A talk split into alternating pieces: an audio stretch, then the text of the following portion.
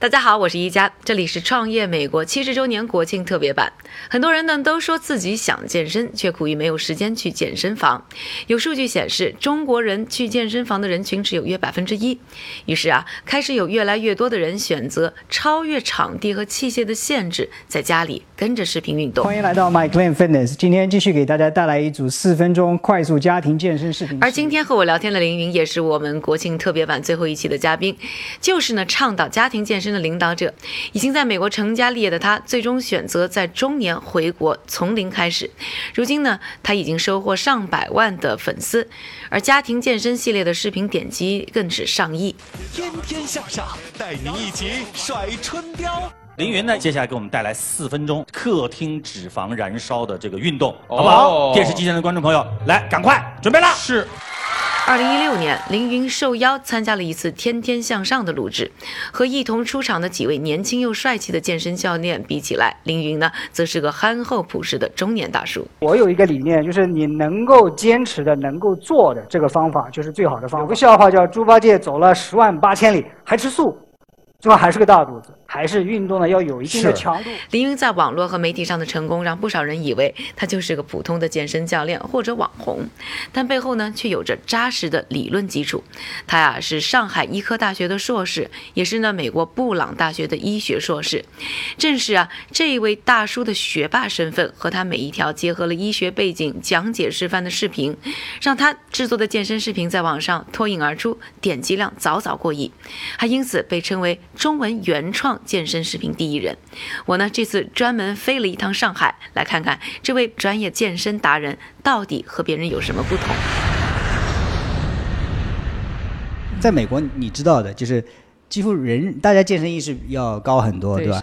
在路上，对吧？在住在酒店里，他们自然的就呃去健身，我也去健身，啊，然后就开始对健身感兴趣。那我的一个 partner 那个时候。呃，他对什么跟我讲什么间歇性进食啊什么东西，我是学医的，我怎么这些东西都不知道？啊，就然后就去也去看很多东西，也去尝试，嗯，训练啊，饮食啊，各种方法。那时候哦，我我也自然就很感兴趣。那时候我发现哇，我怎么什么都不懂啊？就是 慢慢开始也去关注这方面东西。那时候我比现在可能还要瘦个五斤左右。我现在已经瘦下来了，那时候觉得在美国人在一起，我人也不高，也很瘦，觉得哎要去练点肌肉，对吧？这这这样才强壮一点，也能增加一点自己自信心，啊，所以是出于这样一种目的开始去健身。开始健身以后，你是立刻就爱上这件事儿了吗？健身这个东西，你一旦进去的话，几个月的时间你就会有效果。你越有效果，你觉得哦，这个镜子里你看到自己直接的变化，你会很很有动力。好，你的人生跟健康跟这个锻炼还是连得很紧。最早的话也是学医的，学了七年，本硕连读，啊，我非常喜欢学医。我那时候做的是外科医生，我那时候在寝室里的话，就拿个枕头，拿个那个止血钳，拿个那个那个缝针，练缝线、打结、剪。后来进了医院工作，我突然发现学医是很理想化的一种东西，就是我每天考虑的就是啊细胞呀、生理呀、疾病啊、防治啊什么东西。但你会到到了医院里，你会发现我每天需要担心的不只是这些，就是你要去跟病人处好关系啊，跟家属处好关系。然后同样一种疾病，你的治疗方案根据病人的经济情况也不一样，像有些。啊，肿瘤的晚期，哎，你是要进口药呢，还是国产药，对吧？你这个器械，你是要这个进口器械呢，还是这个器？我总而言之，我就不太习惯，就是我可能还是比较理想状态的那样一种状态。我觉得怎么需要我担心那么多的事情？外科医生手上功夫要很那个嘛，啊！但是后来到了医院里，我看见我们科室普通外科里边，啊，年纪比较老的那个医生，六十几岁，我看着他是种仰慕的这种，呃，这种眼神，但是突。但是我心里也知道，我就在琢磨，我如果，呃，也做他这个，也做这个行医，如果不出什么差错的话，到了我六十岁的时候也像他，我突然之间仿佛觉得一眼我看穿了我的人生整个职业生涯，我我就觉得那是让我很可怕的一件事情。你说作为一个年轻人，一眼看到自己职业的尽头是个什么感觉？反正那时候我很震撼，我就觉得肯定还有什么东西，其他更让我就是充满。激情，激情。然后后来怎么就又觉得，嗯，健康医学这件事情可能不是你想要追求，又去学商，这个可是一个巨大的一个转这是我在大学的时候，那个时候电脑刚刚兴起的时候，啊，我们在寝室里，我记得实习医生第一个月的工资就凑钱买了一台电脑，互联网对吧？能看到那个时候应该是张朝阳刚刚回来创业不久，我，觉得好崇拜张朝阳啊！就是说，一一个一个一个技术，然后去的 MIT 回来。的创业，然后后来我们每天上网上的是什么？上的是新浪，用的邮箱是新浪的邮箱，又觉得哇，那时候新浪好好厉害。然后跟我刚才看到的医院里的，我觉得很多人健康的问题不光光是一个医学的问题，很多时候也有经济的问题，所以自然的就对。经济感兴趣，后来到美国，虽然我做的是科学研究，我到美国做的第一件事就是买了一点新浪的纳斯达克的股票。那不错，那应该是挣了不少。啊，没挣多少，两块钱买的，六块钱卖的。啊啊，也只买了一百股。三倍啊！就是说，我已经开始接触科技公司，开始接触投资。呃，最后为什么去商业？是因为，说实话，做科学实验太太枯燥。啊，在那个半夜深更起来救病人是一回事情，半夜起来杀老鼠啊，然后后来还是没有耐得住，就是呃，心里对创业啊、对经济的那种兴趣啊，觉得还是去读个 MBA 吧。MBA 毕业，林明顺利进入四大之一的德勤，做健康行业的。咨询顾问，三十五岁，他稳稳当当被提为部门主管，但他却比任何时候都更迷茫了。现实中，即使干着还比较不错的工作，有多少人对自己的事业是确信和热爱的呢？步入三十几岁的年纪，身边太多人背负着家庭的担子，还有多少人有勇气思考自己到底想做什么，甚至选择离开自己不喜欢的工作，从生活中重新找到新的起点呢？林云选择了这条路，他的起点从裸辞回家举铁开始。那时候怎么就辞？突然出现了辞职这件事儿。辞职，我觉得也是多个因素呃在一起。第一个就是我觉得啊，管理咨询这个事情我也做了接近五年了，该学的觉得也学到了。再往下之后，就我变成销售。另外一个就是，呃，你也知道管理咨询的工作虽然说很有激情，但是飞来飞去，对你身体啊这种他的这种。呃，压力损伤还是很大的。还有一个就是，我那个时候啊，就是觉得，哎呀，这个管理咨询，虽然我自己是做做这个的，我并没有真正意识到它的多大的价值。我有的时候甚至觉得我自己在骗人，对吧？就是你们这个行业，你都是在这里干了十几年、几十年了，我这个这个初出茅庐的这个小，我怎么能给你建议？对我怎么来给你建议，对吧？怀疑开始我做的东西是不是有价值、有意义？所以这些东西都放在一起，就觉得要要要变。先 take a break。对，你那时候一个什么样的生活状态？真的是一个退休状态，一门心思就我我要我要长个二十斤肉。开始健身的第二年，林明就参加了洲际健美比赛，和一堆白人猛男们站在舞台上 PK，背景音乐放着《男儿当自强》，最终他取得小组第九名。虽然算不上特别好的成绩，但却激起了这个三十六岁男人的自信。更关键的是，在他辞职健身的这一年时间里，李云把自己每天的训练和饮食用视频的方式记录下来，传到了微博，吸引来了大批粉丝的关注。一天当中和健康有关的这些 routine 有哪些？All the time，哇，所有的时刻，但是不是我不再去刻意的去想一下应该怎样怎样。我现在要去训练，又不想训练，然后在思想斗争。我知道要吃的健康，然后我又渴望那些垃圾食品，然后继续很斗争。你会发现这样下来的话，你坚持不了多久的。嗯。因为呃，很多人靠自律来坚持，那那个东西，凡是自律的东西，都是你不喜欢的东西，你抗拒的东西。你可能自律一天两天，一周两周，但你会崩溃的。所以呃，我的常规当中，其实无非就是三件事情最重要。第一个就是训练，嗯，第二个 就是啊饮食，第三个很重要的一个就是休息，什么时候睡觉，那个什么时候打个盹儿，所以你是不需要去跟什么所谓那些垃圾食品做斗争的，不需。已经 pass 那个 phase pass 了，但是而且这个东西其实也就是在，也就是一两本书的这个这个这个作用，你你你从美国过来，你知道在美国有那个叫什么 Chick Fil A，Yeah。非常喜欢，我每次回去，哇，然后，但是就是一本书，让我的理念改变了。叫什么？叫 Deep Nutrition。OK。深度营养这本书我在微博上已经讲过好多次，推荐过好多次。后来我们都说啊，油炸食品不好，但是后来当我们真的面对油炸炸食品的时候，耶，不好归不好，但也不见得坏到哪里去嘛。然后吃一次又怎样，对吧？就是后来那本书上，他详细的描述了这个油炸食品进入我们体内之后是怎样一种不好的流程。就是简单的说，就是那些东西进入体内之后，那些油啊，植物油啊，就把我们的动脉的表面，最后的结果就像炸鸡的表面一样，很形象，很形象。那一下子就震撼到我了，就是觉得我可不希望我的血管打开之后是那样那种一种情况。所以，嗯，就那一本书，就让你就 pass 了这个在对这些东西有欲望的这个。对，所以所以后来就是说。什么东西能够改变人？就是很多时候不是说自律，不是什么，很多人还是 knowledge 不够，或者是 conviction 确认不够，是恐惧。恐惧。就巴菲特说过，就不是巴菲特说，就驱动这个财务市场的就是贪婪与恐惧。这个在健康身上同样是，我也一样，贪婪和恐惧。我贪婪的是我想活得长寿一点，我想活得年轻一点，尽量延缓衰老。我想活得尽量没有疾病。恐惧是什么？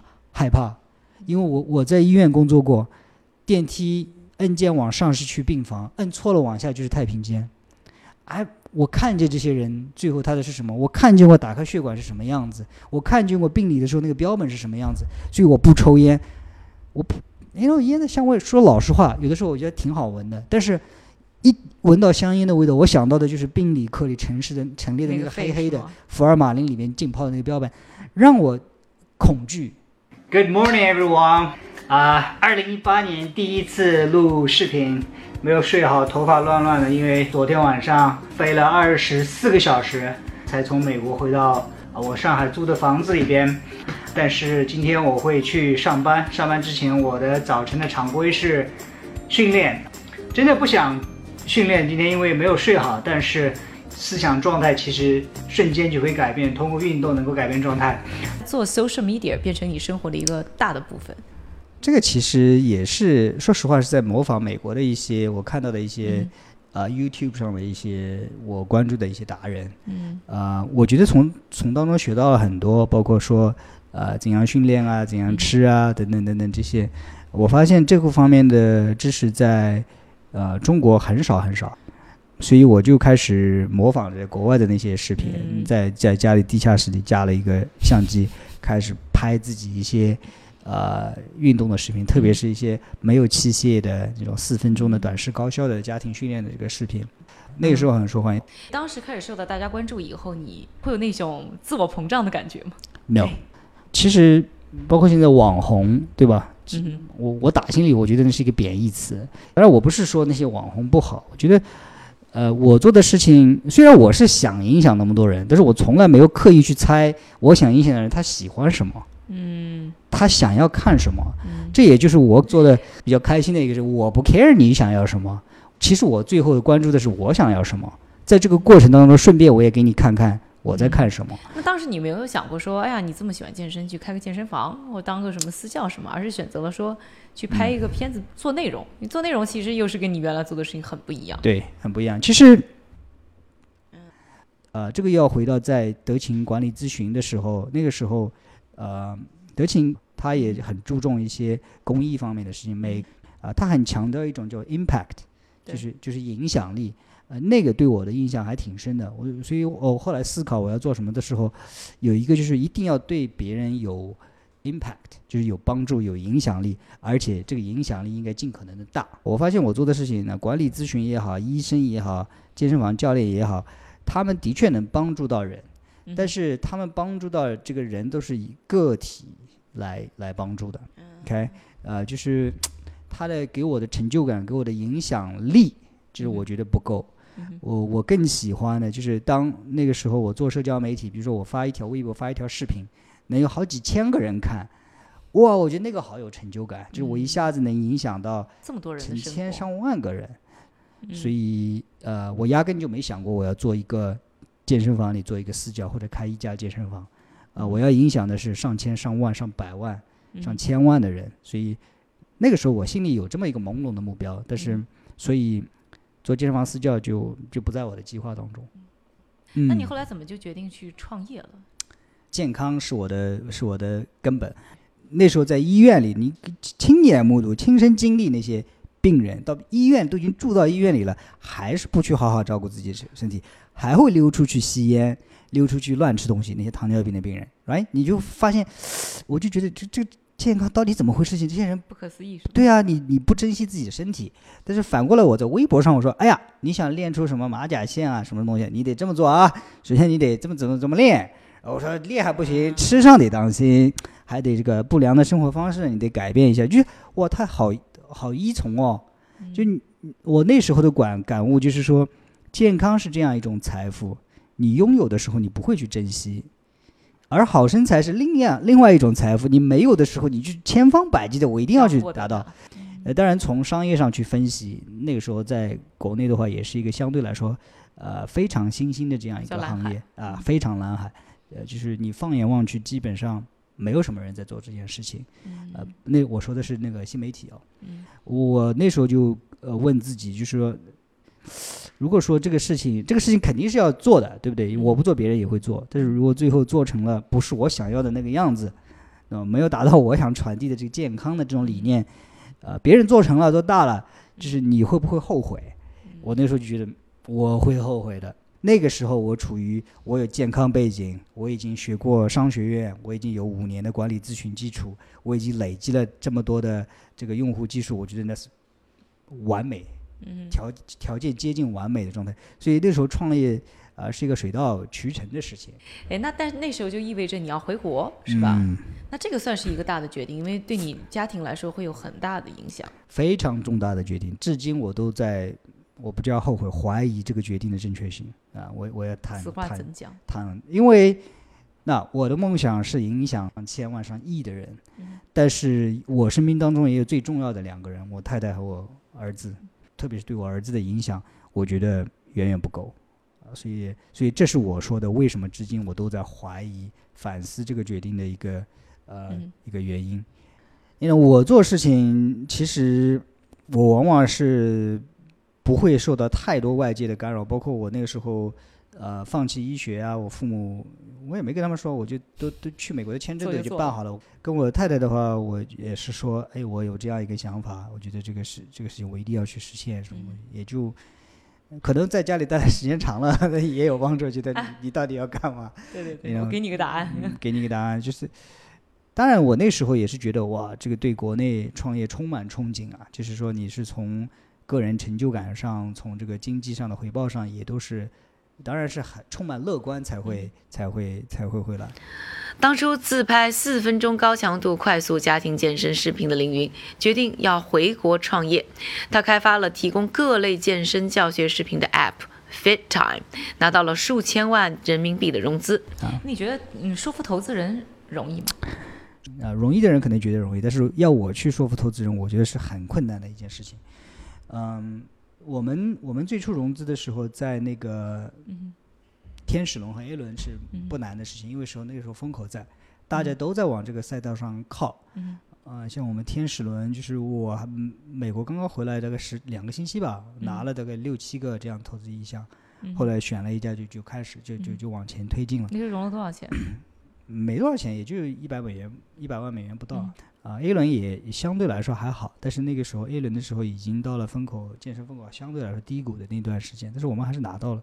后来的话，就是因为呃竞争竞品也多了，然后投资人的所谓的风口，他们的这种 taste 口味也一直在变。嗯。啊，我是一个不太会去看他们的看风向啊，然后去踩风口的这样一个人。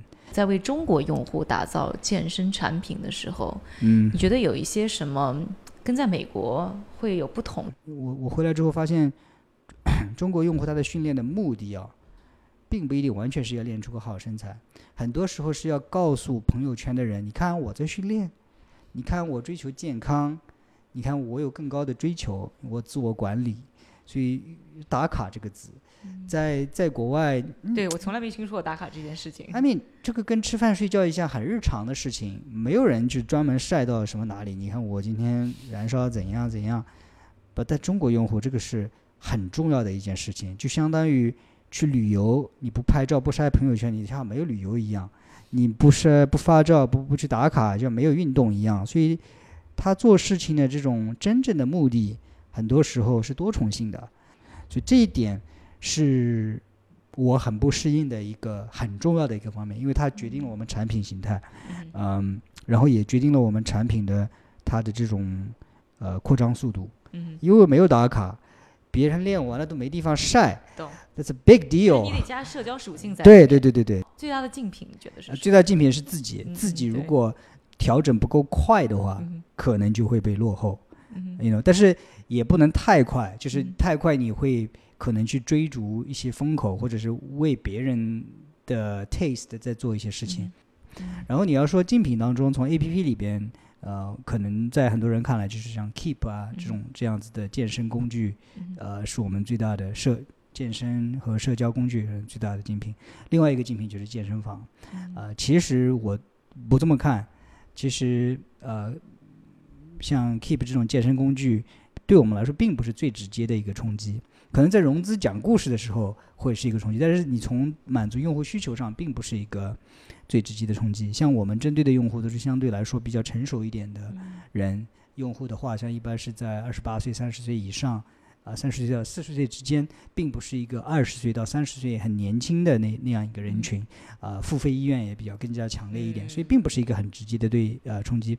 然后线下的话，更不是一个冲击。我我们很多呃这里边的老师都有自己的线下的哦，这些这些店这对教练是对他们非常的清楚的知道，就是线下你只能辐射你的场馆附周边两三公里的这样子人群，而我们这样一个 A P P 这样一个线上的一个平台，能够让你在世界各地随时随地都能够训练。马上啊、中午十二点钟，十二点到一点是公司训练的时间。现在我到楼下去训练。今天我有一个小小的打算，虽然是个健身公司，但是公司里还是有很多人不训练。今天我想带一个同事下去训练。练练下去吗？今天？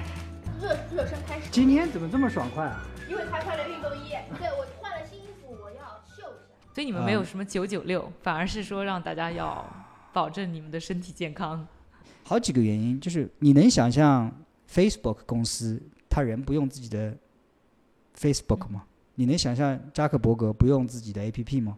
就你能想象谷歌的人不用自己谷歌吗？同样也是一样。我们虽然是一个创业公司，但别忘记了我们是一个健身类的创业公司。嗯如果我们自己都不训练的话，我们怎样能教别人去训练？嗯我怎么能创有新的创作灵感出来？嗯我怎么能才能理解用户他的需求是什么？所以啊、这一点我是非常非常的呃强调。反过来我自己也是的，如果我自己不喜欢运动的话，我怎么可能去让别人去运动？我怎么可能去知道你你可能哦，我今天讲一个如何深蹲不伤膝盖，我自己都不去钻研这些东西，别人怎么可能知道？对吧？嗯反过来，我这里不是去 ditch 那些其他竞品的公司人、i mean，他们是创业者，不，嗯他们不是健身的人。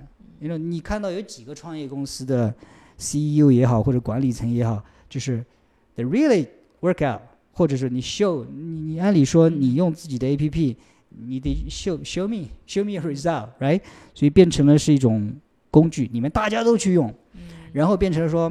然后商业模式转变了啊！你们其实跟着 A P P 没有用，你们缺这个器械，缺这个服装，变成其他一些东西。我我反过来觉得，我觉得最重要的是内容，嗯最重要的是训练方式、饮食方式这些东西。你们现在盈利了吗？我们现在没有说到盈利，但是已经持续三年保持盈亏平衡。那你给自己啊，也创业这么多年，然后给自己打几分？啊、创业只是我的身份之一，我还是一个学习者，我还是一个分享者，我还是一个儿子，我还是一个兄弟，我还是一个爸爸，我还是一个丈夫。作为一个创业者，我只能给自己打打七分，甚至我觉得七分都有点高。我还是很幸运的一一个一个创业者。见到凌云之前，他的形象给我感觉就是一个阳光健壮的大叔。采访中我发现，从吃饭到读书再到健身，能够带给很多人正能量的背后，则是让很多人看来是近似苦行僧式的生活，但他自己呢却乐在其中。